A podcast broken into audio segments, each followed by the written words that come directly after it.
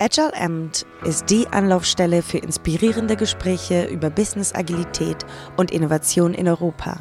Unser Podcast bietet Hintergründe und Fallstudien aus der Mitte einer der größten Quellen agiler Meinungsführung weltweit, Accenture Solutions IQ.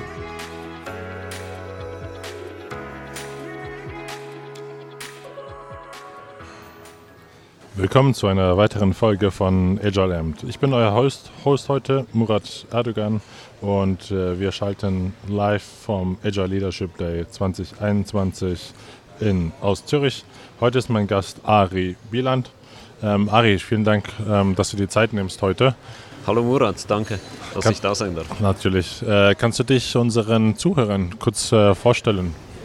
Ja, ich kann ein paar Worte zu mir sagen, danke. Ähm, ich arbeite bei Finova als äh, Enterprise Agile Coach und bin dabei äh, nebenberuflich noch als Professional Scrum Trainer bei Scrum.org mhm. äh, unterwegs, gebe da Trainings im Kontext von Scrum, aber eben hauptsächlich als äh, Agile Coach bei Finova. Finova macht Software für Schweizer Banken. Mhm. Wir sind ein Unternehmen von etwa 400 bis 500 Mitarbeitenden, hauptsächlich in der Schweiz stationiert.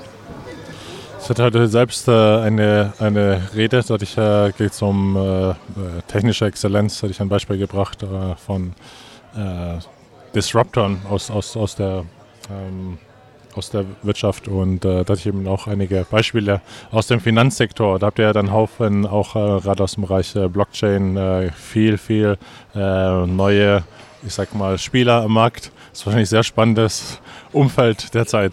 Absolut, absolut ein, ein sehr spannendes äh, Thema bei uns auch als äh, gestandenes Fintech-Unternehmen. Wir sagen, wir sind das älteste Fintech der Schweiz. Äh, seit den 70er Jahren gibt es uns. Stellt uns natürlich äh, vor besondere Herausforderungen, einfach weil unsere Strukturen äh, dieser ähm, Geschwindigkeit an neuen Innovationen im Markt, auch technischen äh, Entwicklungen nicht wirklich gewachsen ist. Und deshalb ist auch Agilität ein sehr wichtiges Thema für uns. Ja, kann ich mir sehr gut vorstellen. Und gerade auch die Rede, die du heute gehalten hast, äh, Value Streams als heiliger Gral in der Agilität.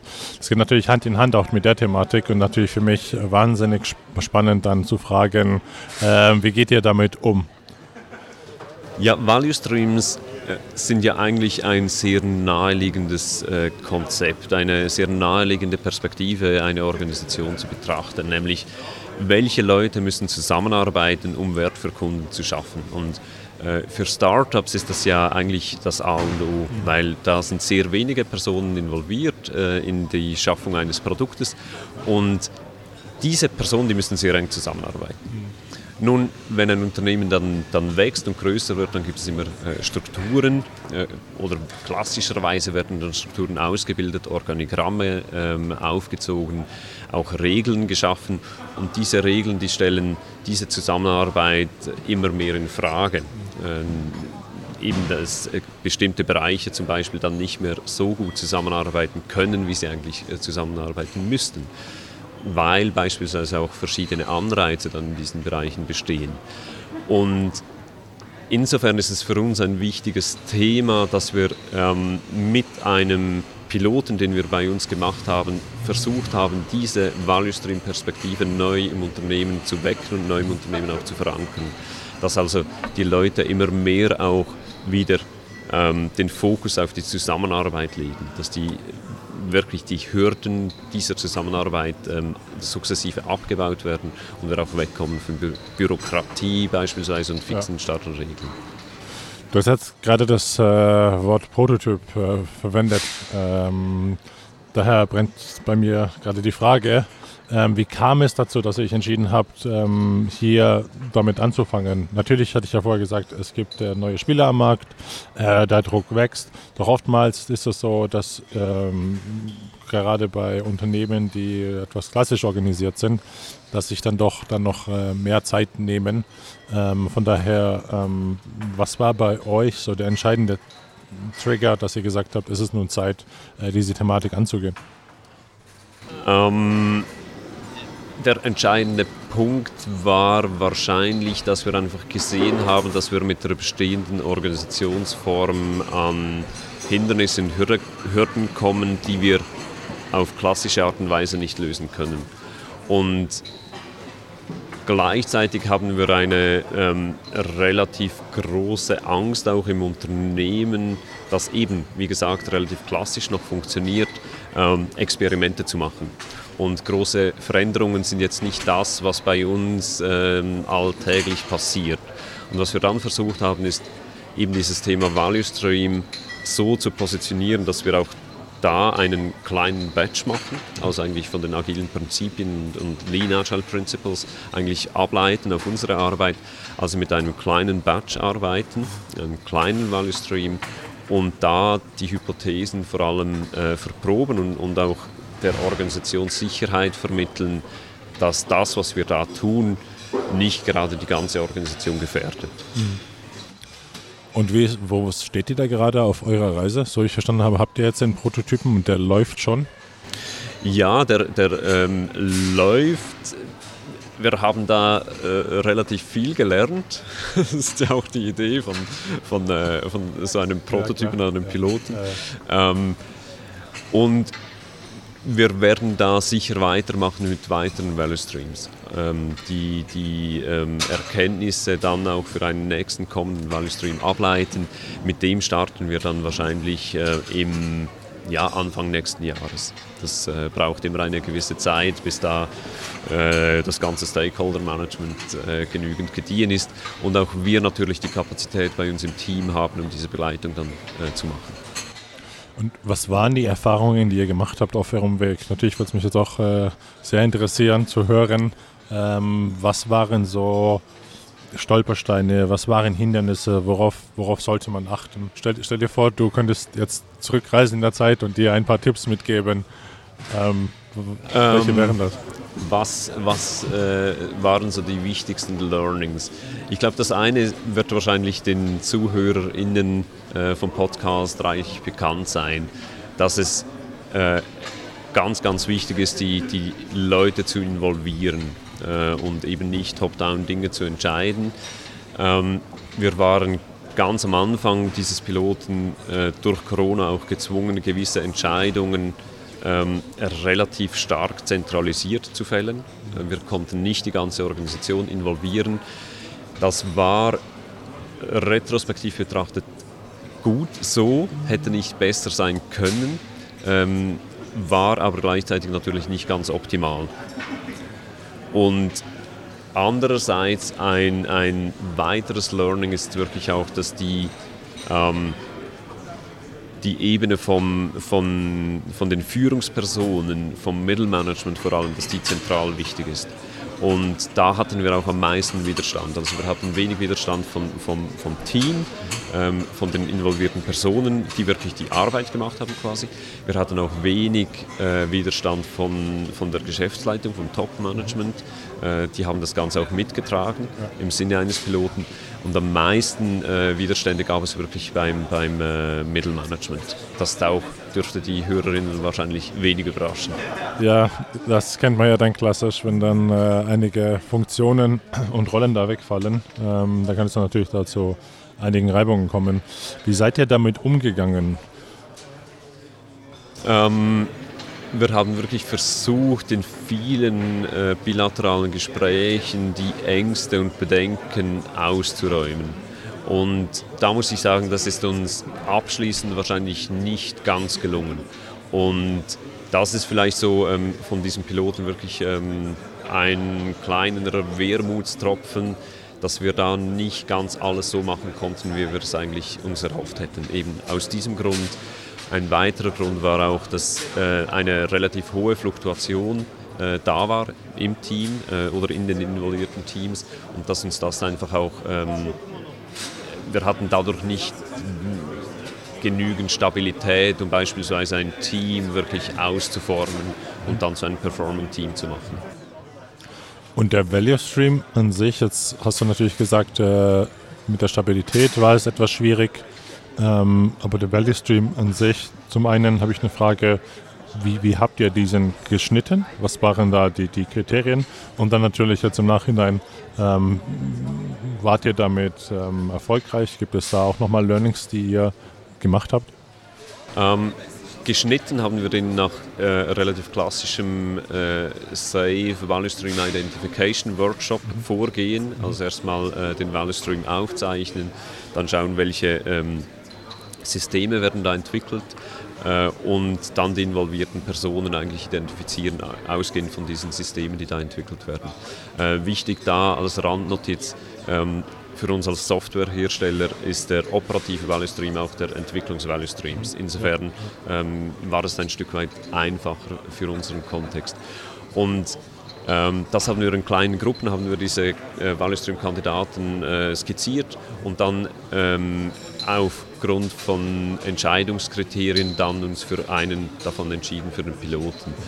Die Entscheidungskriterien, äh, die waren äh, einerseits sicher strategische Relevanz. Wir wollten mit einem Value Stream arbeiten, der für uns als Unternehmen wichtig ist. Ja. Ähm, dann zweitens, dass dieser Value Stream eben möglichst autark von der Organisation funktioniert, weil wir eben nicht gleich die ganze Organisation auf den Kopf stellen wollten. Und äh, drittens wollten wir auch ein, mit einem Value Stream arbeiten, der äh, bei dem nicht alles rund läuft. Weil, wenn es kein Problem gibt, weshalb dann Enthusiasmus? Ja, klar. Ja, ja, ja. Natürlich ist es natürlich äh, mutig, ähm, aber macht, äh, macht dann auch Sinn, ähm, schauen, dass man eben etwas verändern will, wo man dann natürlich auch positive Effekte ähm, dabei erreicht.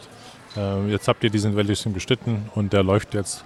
Ähm, plant ihr da denn Änderungen? Weil ihr habt jetzt, du hattest vorhin gesagt, ihr habt äh, geplant, natürlich noch weitere äh, Value Streams dann ähm, anzugehen.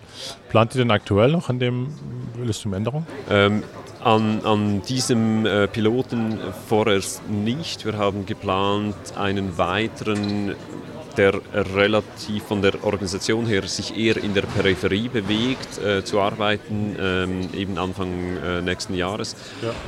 Aber das eigentliche Ziel ist natürlich dann ähm, mit der ganzen Organisation zu schauen, wo sind die großen Value Streams, ähm, weil da 300 bis 400 Personen, die da involviert sind, das ist kein kleines Unterfangen um damit arbeiten zu können, brauchen wir einfach auch noch mehr Sicherheit in der Organisation und eben auch müssen wir noch einige Ängste abbauen ja. gegenüber diesem Konzept. Und äh, wie groß ist der aktuelle dann beim Pilot?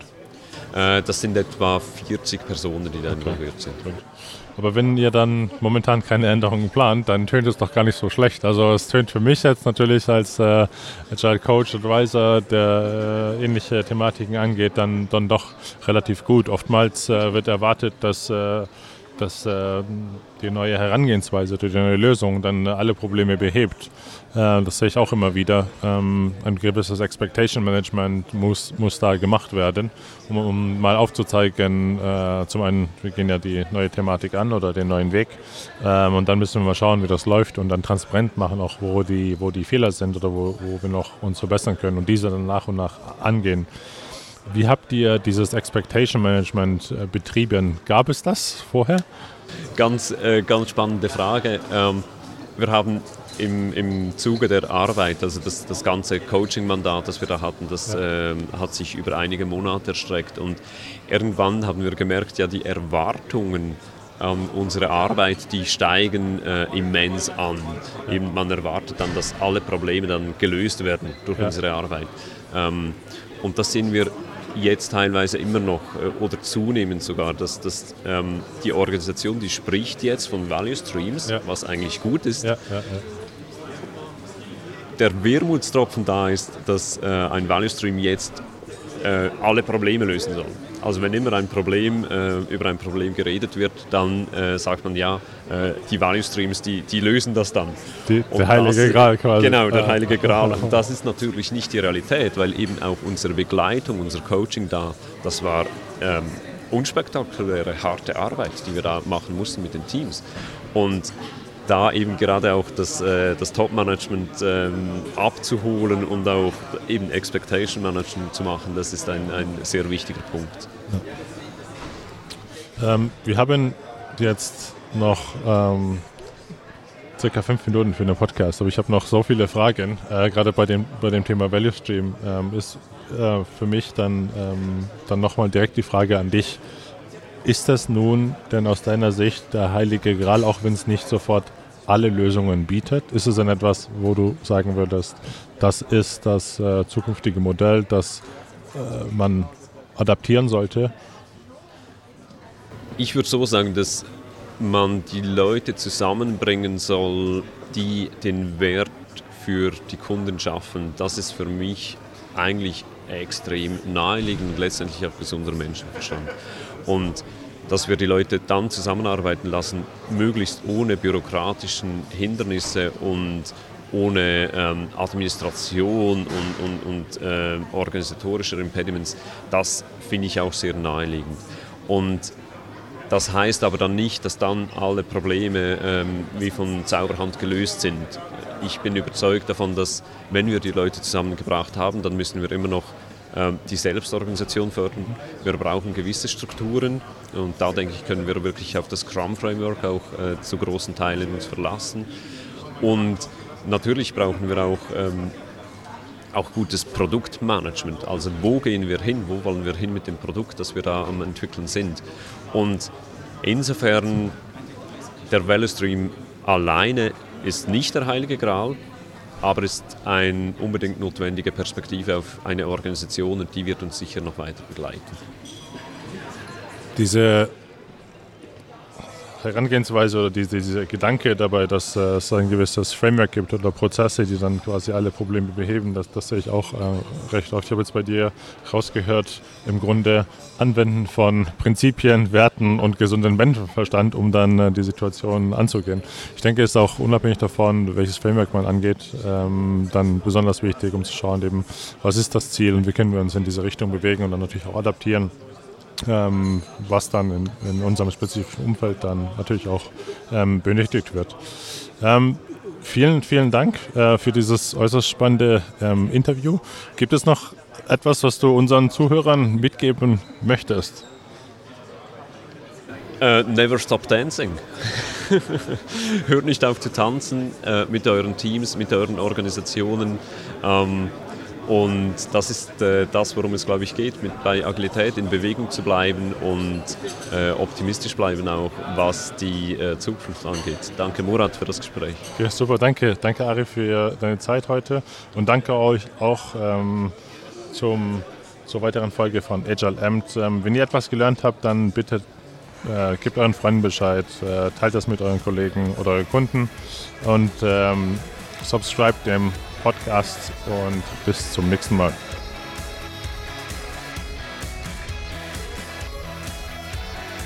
Danke, dass Sie Agile Amt auf Deutsch gehört haben.